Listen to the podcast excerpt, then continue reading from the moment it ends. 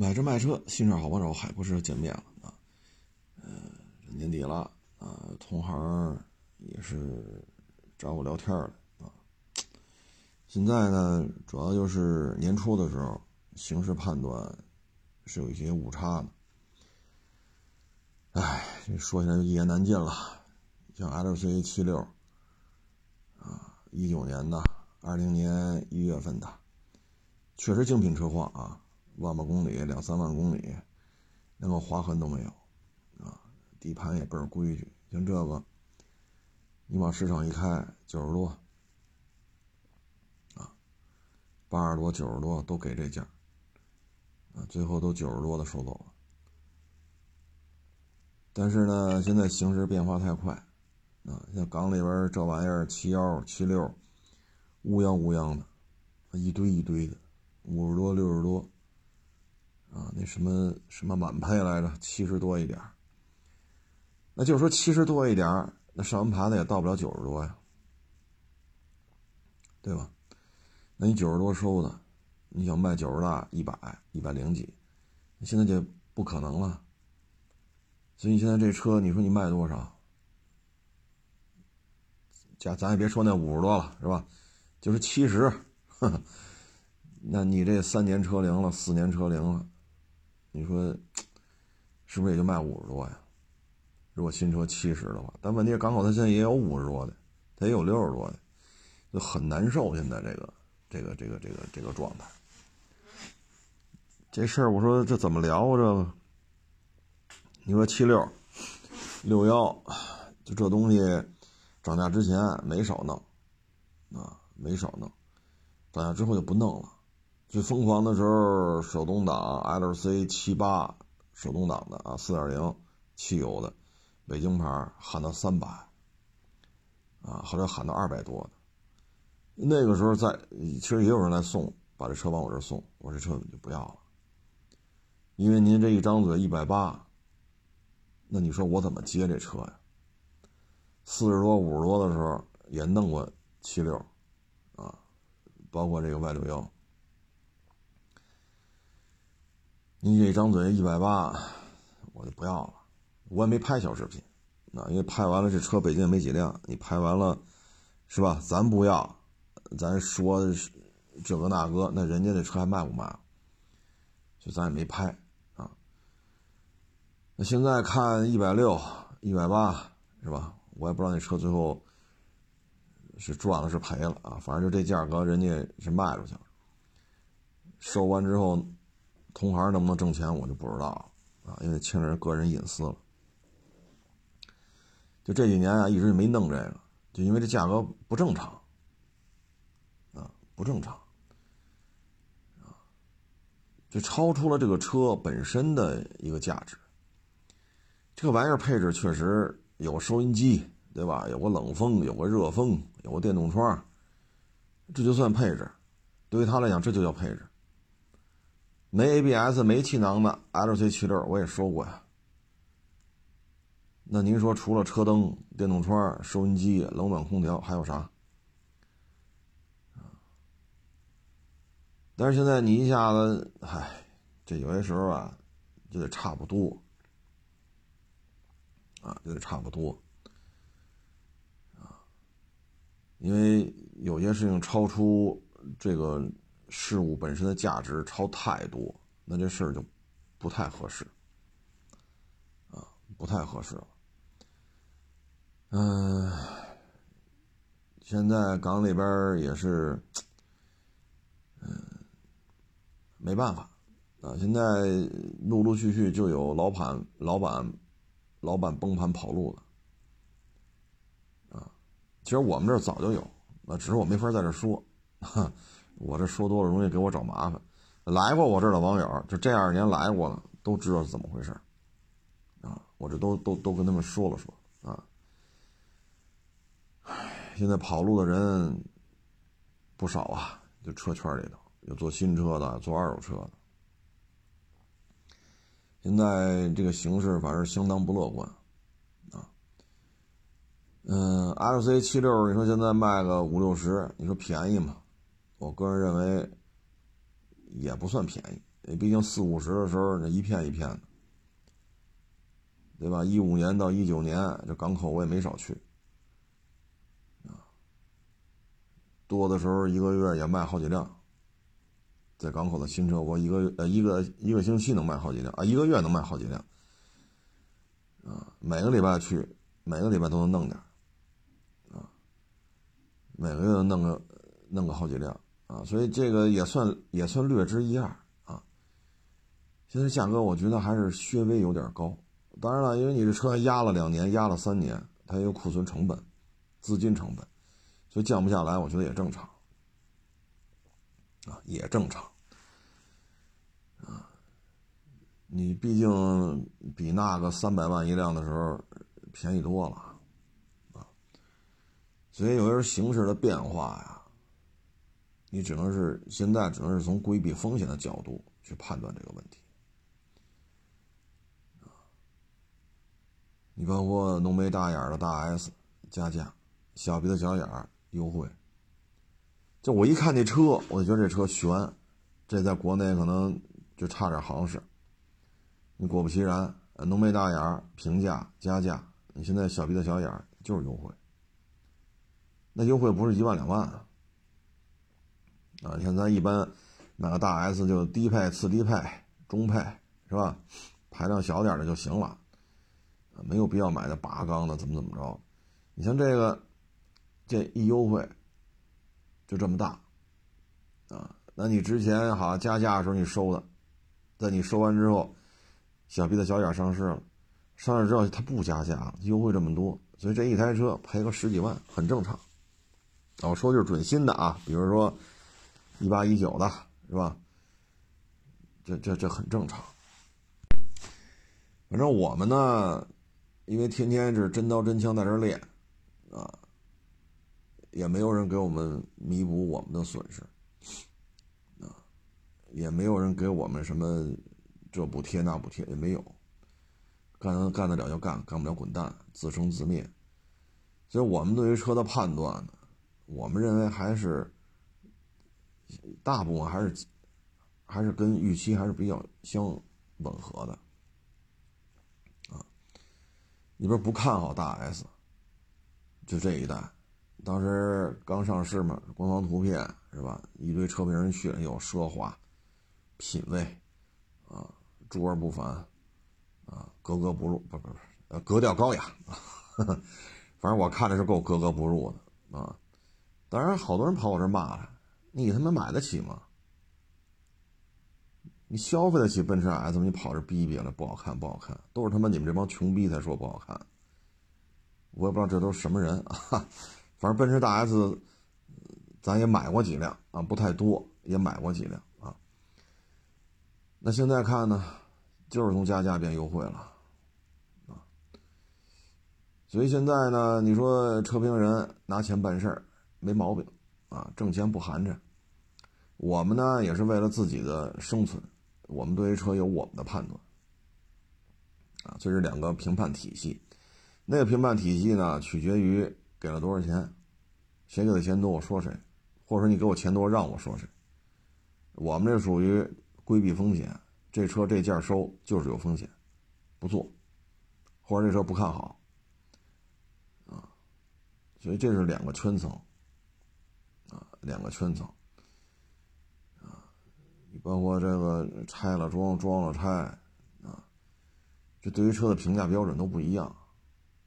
一几年的时候也邀请我去参加一些试驾活动，拿到试驾车之后呢，别人说腰这这什么腰线这个线条，我呢就跑那拆盖板去了，拆盖板啊，然后看底下这些大限速，啊，然后看打胶。啊，看这个打螺丝，看后边的钢梁，前面的钢梁，啊，就防撞钢梁啊。当时那几个媒体圈老师就很诧异，啊，说这能看出什么来？我说你看这胶打的很糙，这胶打的很糙，机器手打的不是这样。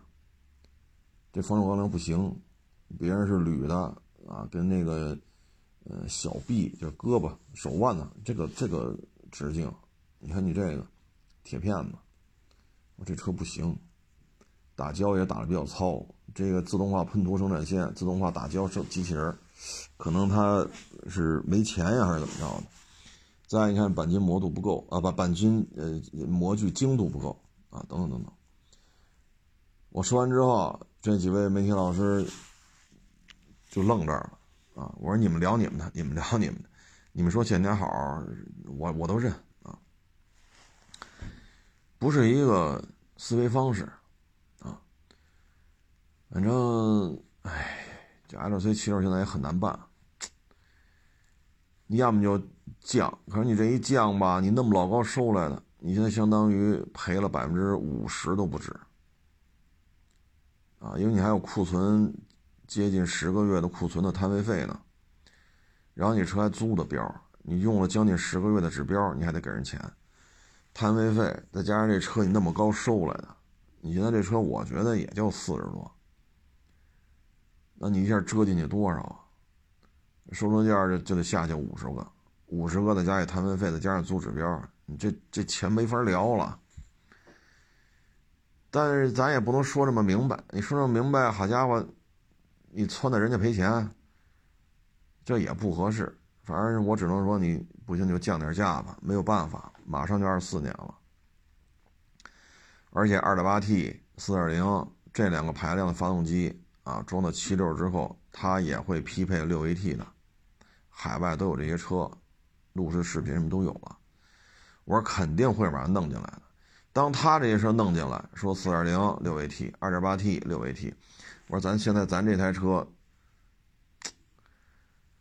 哎呀，我说到了二四年，哎，有些事儿也真是帮也帮不了，对吧？我总不能说我出一百万把这车买下来吧？这港里边新的 新的多少钱呢？这咱也真是帮不了。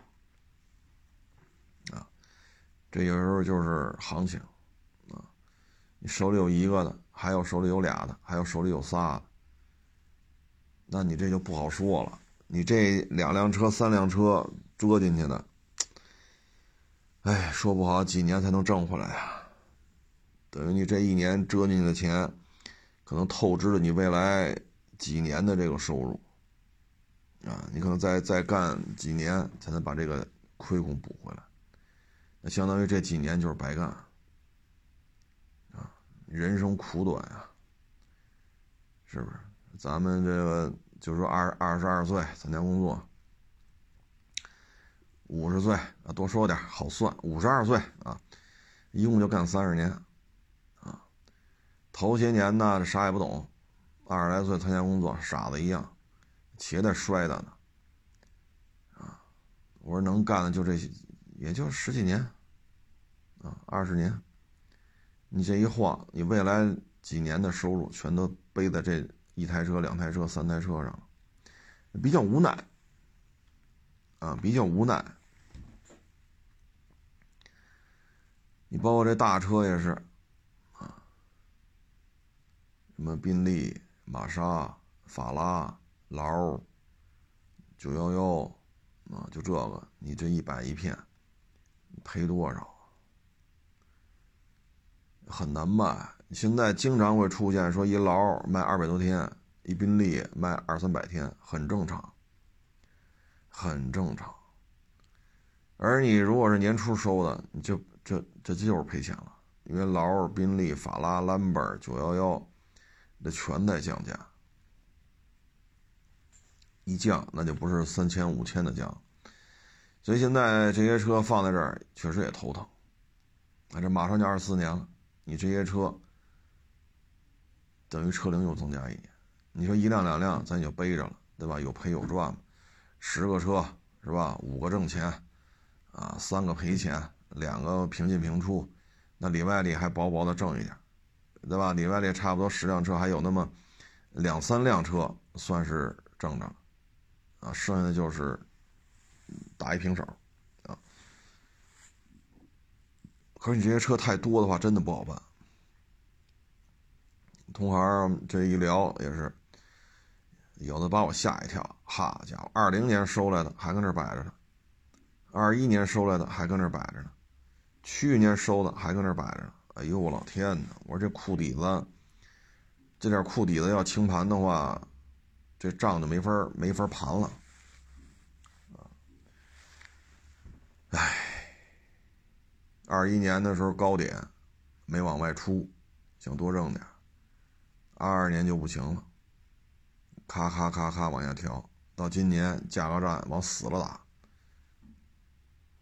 往死了打价格战，这就没法弄了，啊，这就没法弄。现在呢，还有一个麻烦事儿，因为有些同行呢是借钱干的这个，有的是押房子，有的是借了钱。那我们这圈子里借钱的话，息是相当高的。你不要看二手房，五个点降到四个点，四个多点，据说还要降三个多点。那是二手房，那是属于不动产，这车是属于动产，动产不动产，押款的利息是不一样的，差非常多。那你现在你还不上这息，这麻烦事儿就更多，啊，唉，所以有时候一九年的时候。我当时也是聊嘛，我说咱没有必要扩大经营了，因为经济形势不大对。啊，一九年年底的时候就跟同行啊、伙计啊，包括来找我聊天的网友，我就说说经济形势不大对劲，二零年可能要出事儿。啊，经济可能要要要要着陆。当时说过这话啊，老听众可能都有印象。果不其然，岂止是硬着陆啊！一来疫情，库嚓，直接摁暂停键了，都没着陆，直接摁这儿了。所以一九年还要扩大经营的，基本都损失惨重。哎，一人一想法吧。现在这种情况，我也无能为力，对吧？你说你那七六九十多收的，那总不能我出一百万买过来吧？这这港里边四点零手动挡的这七六，我我我我买一个，还真用不了一百万。但是那是新的呀，你这都三四年的车龄了。所以有时候也帮都帮不了，无能为力，啊，嗯，至于说另外一种玩法呢，就是我流量高，我有知名度，我小视频拍的好，我粉丝多，嗯，但是我不出钱，你我这就是作作为股本了，你们拿钱作为股本，你们租大展厅，拿着你们钱收车，我就负责拍拍片流量，也可以，啊，也可以。啊，因为你验车这块儿，你确实水平，那就是让，对吧？让这让他们去去验车去，只能是这样。你就作为一个招牌就行了，对吧？把您照片贴门框上，这这就好使，这也是一种玩法啊。嗯，所以现在这种萧条吧，就有些大资本呢，可能在别的赛道呢玩不下去。吃不下去，那怎么办？那就换赛道，那就换的二手车。他觉得是暴利，那就来呗。再加上有的车贩子，对吧？嘴也甜，一忽悠，人家把钱投这儿，那挣不挣、赔不赔的，那咱就不知道啊。将来这事儿崩了，人家怎么采取什么措施来办这事儿，那咱也跟咱也没关系。这年头不是说你拉来风投，你觉着就踏实。不是这么简单的，那一旦出了问题，那收拾起，等那时候你只能祈求对方找律师上法院，千万别超出这圈子找你了。那超出这个圈子，那就没有下限了，啊，所以有些说我在这个地区，对吧？我这个知名度特别高，粉丝高，流量高，小视频什么的，一打开 APP，首页都是我。我可有名了，行，你融资是没有问题的，这就是资产，无形资产，啊，但是一定要经营好，别出问题，否则的话，这个圈子里，你只能跪地磕头求对方上法院，啊，其实也是在赌嘛。第一，你的流量不能断，你的知名度不能下降，要赌这个。第二，要赌这个市场经营允许你还按正常的思维方式去做，一旦正常思维方式做不了，就会出问题，啊，就会出问题。这里边嗨，这有些案例我也不能在这说，说完了这这这这事儿就就就找该找我麻烦了。但是最后你因为有些所谓的大网红啊，这在某一个省知名度特别高啊，流量高，有人投资入股这个那，最后这钱儿摘不摘不出来，那用的手段那就不是说打那个三个数字的电话。啊，或者找律所啊，上法就不是，根本就，人家根本就没走这一步，最后吓得直哆嗦，还钱吧，啊，所以有些时候呢，你觉得自己粉丝多、流量多是大网红，你在这片你特牛逼，你要融资来吧，五千万、八千万、一个亿、两个亿，展厅呼啦啦、呼啦啦，这这，是吧？越就是想好退路。有些钱你忽悠来，你费了九牛二虎之力，后面还有让你更难受的地方，啊，所以可能有些人入行时间短，对这里边这点儿，啊，反正这点事儿就是，咱也没必要多说啊，咱这不是传授这种传授这种技法的地方啊，咱只是说你要有一个思想预判，啊。不要因为自己成了某一个地区、某一个市、某一个省的大网红头部啊，就觉得自己天下第一了。嗯，有些事儿不是这样。你跟车评人不一样，呃，车评人没有什么太高的成本，二三十个人的团队，对吧？一年可能连房租带人工带差旅有个六七百万足够了。那六七百万对于他来讲，那一个片子一百多。啊，我就人来啊，往返的这个费用都是你出，我得要五十。我在这叨叨叨在这待一天，按你之前脚本都说完了五十。如果拍片子好，没问题，一百五。人家一个礼拜就能挣个一两百万，人家一个月就能把一年的费用挣出来，剩下那十一个月都是他的钱，人家没有太多的成本投入。啊你说我就不在这倒了，他他一五年怎么起的家？一六年的人构人员构成，呃人人资这个费用他是怎么来平衡掉的？我就不从那会儿开始开始给你倒了，咱就说现在，他你这个二手车和新车车评人这里边的运作方法差距是比较大的，那边不需要压多少钱，对吧？说相机、脚架、航拍、什么小摇臂、滑轨、无线麦啊，这这。这能有多少钱？几十万，能买一堆。你能买一堆，足够你用的了。剪片子的电脑，你有你要几个后期？你要几个摄制组？你说俩编导，两个摄制组，那等于四个摄像，两个编导配两后期，这就差不多了。这就八个人吗？这就八个人，双机位，出去的话是四机位。分开拍的分 A、B 组的话，能拍两，套拍两个片子。因为一个编导俩摄像，一个编导俩摄像，再对接一个后期，八个人够了，对吧？一个月十几万，如果给人上五险一金的话，那就过二十了，一年就二百来万。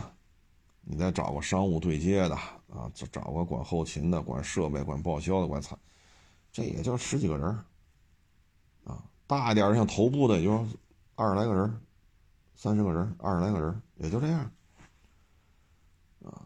他没有太多的资金，说前置要往里垫，啊，他不需要，啊，所以你作为二手车这块呢，你你是需要收车的，这是需要钱的，啊，嗯，反正就是，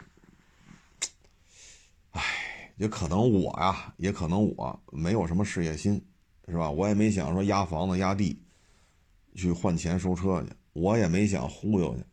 人家一几年、一八年、一九年买卖好做的时候，找上门来了，说投个几百万，我都给人劝走了，别投。咱可能也没有这么这么高的野心啊，咱也没有什么事业心，咱没想这么干，啊，没想这么干。嗯，人各有志吧，反正这东西，唉，这年头愿意扎钱干这个的也不少。你说分散成本，你像有的是，比如说收个车，入了五五个股，就五个人，这还说是八十万收来的，啊，然后五个人合股，一共凑了八十万，你收都同意了，说八十万收行，那你多少钱卖？说预期要卖八十三，喊到喊到八十四万八，八十五万多，然后预期卖八十三。但市场行情不好，出最高就出了八十一万五，你卖不卖？那这五个股东也好，多少股东呀，他就不同意，他就有那不签字的。你不，你你你动用这个钱的时候，说五个股东、八个股东，你都签了字了，这钱才能汇在一块儿收这车那现在有一个不签字，这车没法卖。你给他讲道理，他不信。你有什么证据啊？这车能赔？这不是有人出一万多，就有人出两万多，等着，低八咱不卖，好等着吧。库嚓，新车降了，现在人最高出到七十五，你怎么办？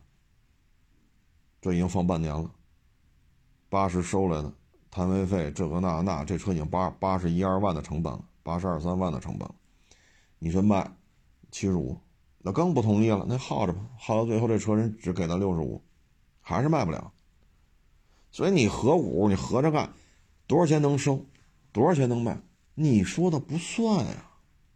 眼睁睁的看着这个机遇，就从本来能挣点，说挣一万五，比如说出七十一万五啊，八八十一万五，一万五跑过跑去两次过户，抛光打蜡是吧？摊位费可能挣个啊，就说一万吧啊，快进快出，就说一万块钱。一万块钱，五个股东还是八个股东，大家一分，一人分个一两千块钱，那最起码你挣着了吧？一两千你也是挣的呀。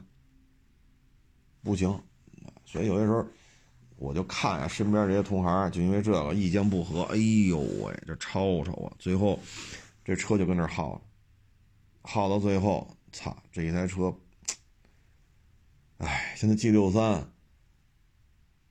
二一年上牌了，二二年年初，二一年年底收那几个月的杆新杆新的，满配中规，什么色也特正，一点毛病没有。说三百小几收，啊，收拾都同意了。好，比如说十个股东收过来之后，这大车不好卖啊，因为它好几百万了呀。好，G 六三就开始掉价，咔咔掉，咔咔掉。那这时候这车人就出二百八，我操！你他妈这这片赔赔四五十个，你再把摊位费什么算进去，那更多了。不行，耗着吧。二百八不出，二百七不出，那最后这台车赔多少？就没法卖了，只能摆这儿了。那现在 G 六三才加多少啊？现在 G 六三没有加一百二的时候了，那加八十的都加不上了。现在现在就加小几十。咔咔掉，所以有时候特别无奈。有时候我看着我操，我说那还不如不干呢。你何必呢？拉来这么多人，什么思维方式都有，你弄到最后自己把自己耗死了。不是没人出价，出价他也能挣点，挣点又不干，说好三百小几收来的挣两万块钱，不行，那就耗着吧。现在呢，连摊位费带资金成本带这。得得折进去，这一辆车得照着一百个赔。那本来是能挣个两三万，两三万个十个股东分，一人分两三千，那不也是挣了吗？不行，哎，所以有时候你弄的股东多了，太较劲了。这种较劲我也是比较无奈吧，看着都觉得掉头发啊。嗯，所以这个行业呢，它跟车评人不一样啊，车评人按厂家说什么说什么。咱们这个行业呢，是自己别出事儿，自己别折进去，这是最重要的啊。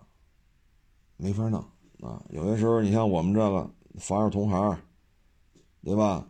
然后收车卖车也得注意一些风险的控制，包括这个车价格走势，包括这个车受不受欢迎，你都要去做研判，这完全靠自己啊，所以。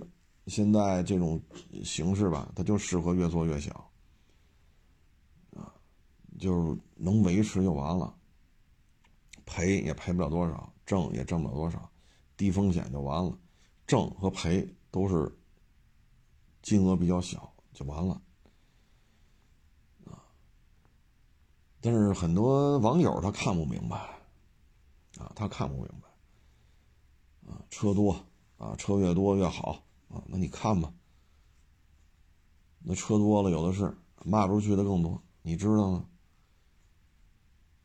你一月份来就是这些车，你现在 十一月份来，百分之六十的车还没换，那你说这百分之六十的车放十个月是挣是赔呀？要知道这中间可经历了三月份呢。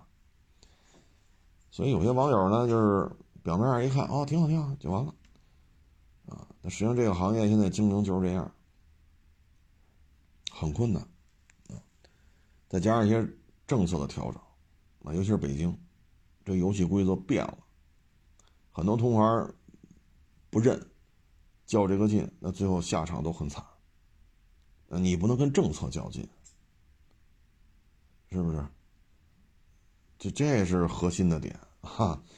你在哪做买卖，你不能跟当地的这个规矩、政府发布的规矩，你不能跟他去较劲。你说你去非洲，你去东南亚，你去美洲，你去欧洲，你去土澳，你去哪儿也不能这么干。包括这帮。聪明人，是吧？现在又灰色清关，又用种种手段，又往大毛卖车。那你等着吧。大蚂蚁当时出的事儿，将来还会在这帮人身上再出一遍。没办法，聪明，都觉得聪明。你就没琢磨琢磨？好家伙，这 当然跟科博没关系啊。咱就说这个。人家这个海关不是大傻子，人家的情报搜集是很有很有一套的，是不是？啊，那你就逗闷子吧，少则几百万，多则几千万，你这么捞着的，别找后账，啊，包括当初在俄罗斯卖东西的。这一把甩完了，赶紧跑，再也别去了。那这一把你就抄着了，只能是这样。啊，你早先儿啥弄一堆什么指甲刀，是吧？这个什么旅游鞋，是吧？然后就说卖指甲刀，就说卖打火机。好，一翻翻他妈的七八倍，然后这边是按人民币采购了，翻七八倍，然后按美元卖。你发了，扛你妈他妈两麻袋去！我操，你这两麻袋，我多说点一千块钱人民币，就九九十年代那会儿刚解体，就九十年就是一千块钱，我都说多了。往那边一弄，八千 dollar，九千 dollar，赶紧跑，不要再去了啊！因为允许你扛麻袋，什么也不弄，跑这挣钱，挣完钱拿着钱就跑，那会儿没人管。后边再去就是麻烦事儿。第一，人家开始管你这种行为了，你属于跨国贸易，虽然你就扛两两麻袋指甲刀、两麻袋打火机之类的啊，这是第一。第二，就开始有人找你下狠手了啊！反正你丫在当地，你也是个外国人，刀往脖子上一架，把钱拿出来。拿不拿吧，不拿捅死你。那有那杠呢？没没没拿，那不就家属来认尸吧？没杠的交完钱了，保条命，本金也没了，利润也没了。所以像这种东西就是 心眼太活泛啊！你要这么干，你就想着后边的问题吧，因为你挣的钱不是一麻袋打火机，说一麻袋这个。清凉油，是吧？说一一麻袋指甲刀，你不是这个货值，你明白这意思吧？您这按值，你说我扛一麻袋打火机，我能卖出，我能挣一千万人民币吗？我他妈就这么说，我自己都不信。那你愿意抖这机的，那你就去抖去呗。啊，那一几年的时候在港口弄瓶进口车吃饭，对吧？这是车行的什么的，这这是销售，那是老板，这是经理。哎，怎么上来谁？嗨，弄了一批车，那是报关的时候抖机灵，现在请走了。这一几年时，我在天津港港口吃饭，就经常遇见这种情况。那你现在跑跑那边抖这机灵？你就是第一，不要再去了；第二，一定要想好了，找你来，你怎么应对？尤其是现在中俄关系现在关系是比较好，是吧？两边的海关呀，包括情报系统，那昨天咱也说了，说他们如果缴获了豹二 A 六，咱们能不能看看？对吧？他们要缴获了凯撒，啊，他们要缴缴获了海马斯，咱们能不能看看？啊，我觉得问题不大，本身也不是什么过于高精尖的东西，啊，看看就看看呗。你海马斯这技术含量在咱们国家，这都排不上号吧？到这看看了解一下，啊，毕竟，是吧？海峡对岸怎么怎么着怎么着啊？啊，所以有些时候抖机灵就看吧，啊，愿意抖抖。你像当时去莫斯科卖东西的，早先头几波去的还都挣着了，啊，有钱的就弄羽绒服，是不是？弄压一百件羽绒服，啊，咱咱咱哥几个扛一扛扛大包就弄去了，啊，这边可能八十、五十啊买的，啊，然后到那边一百五十刀，有可能，一开始还真是。羽绒服、鸭绒，后来他们鸡毛、啊牛毛、马毛往里塞，那他妈就胡来了，啊！但是发财这个事儿是没有问题，后续呢就看命吧，啊，尤其是做这个出口，二手车出口呢，这个环节太多，啊，环节太多，这不是说像我这种智商的人能玩得转的。当地语言你了解吗？当地的政策法规了解吗？当地怎么清关呀？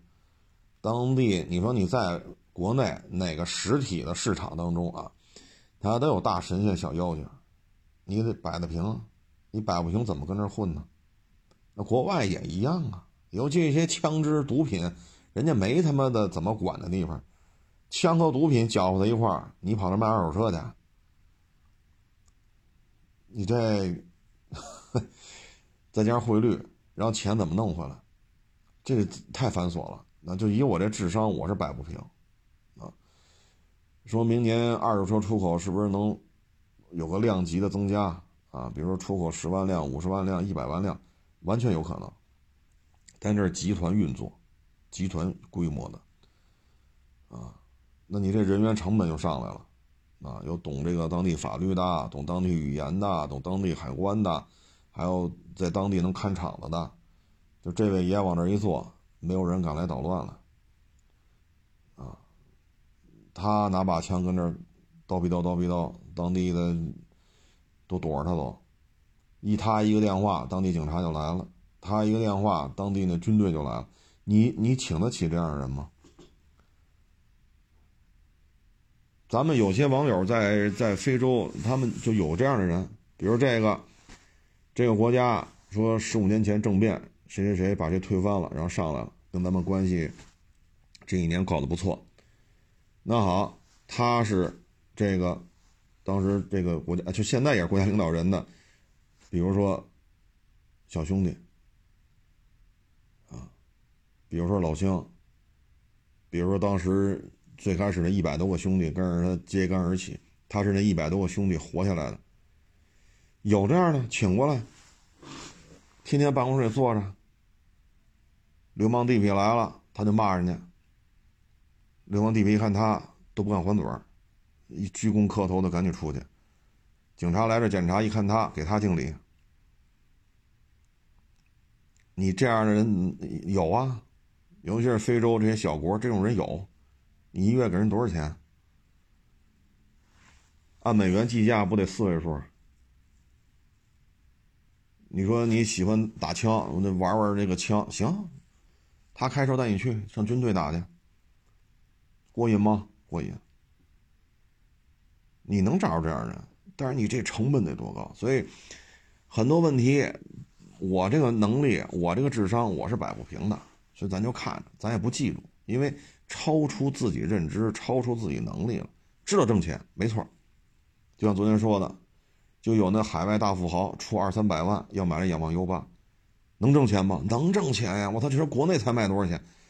我挣不了，我没这能力，我只能看着，就完了。啊，所以二手车出口呢，这是复合型人才，当地的法律法规、当地的语言、当地风土人情。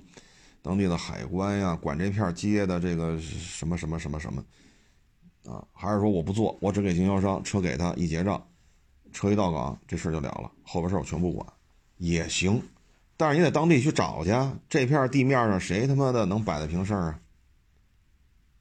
那咱去了俩眼一摸黑啊，咱看着长得都差不多，这这这路标看不懂，名片看不懂，说话听不懂。电视里演那东西，说的什么一句听不你你他妈哪儿找人去？所以这是集团化运作，集团化运作。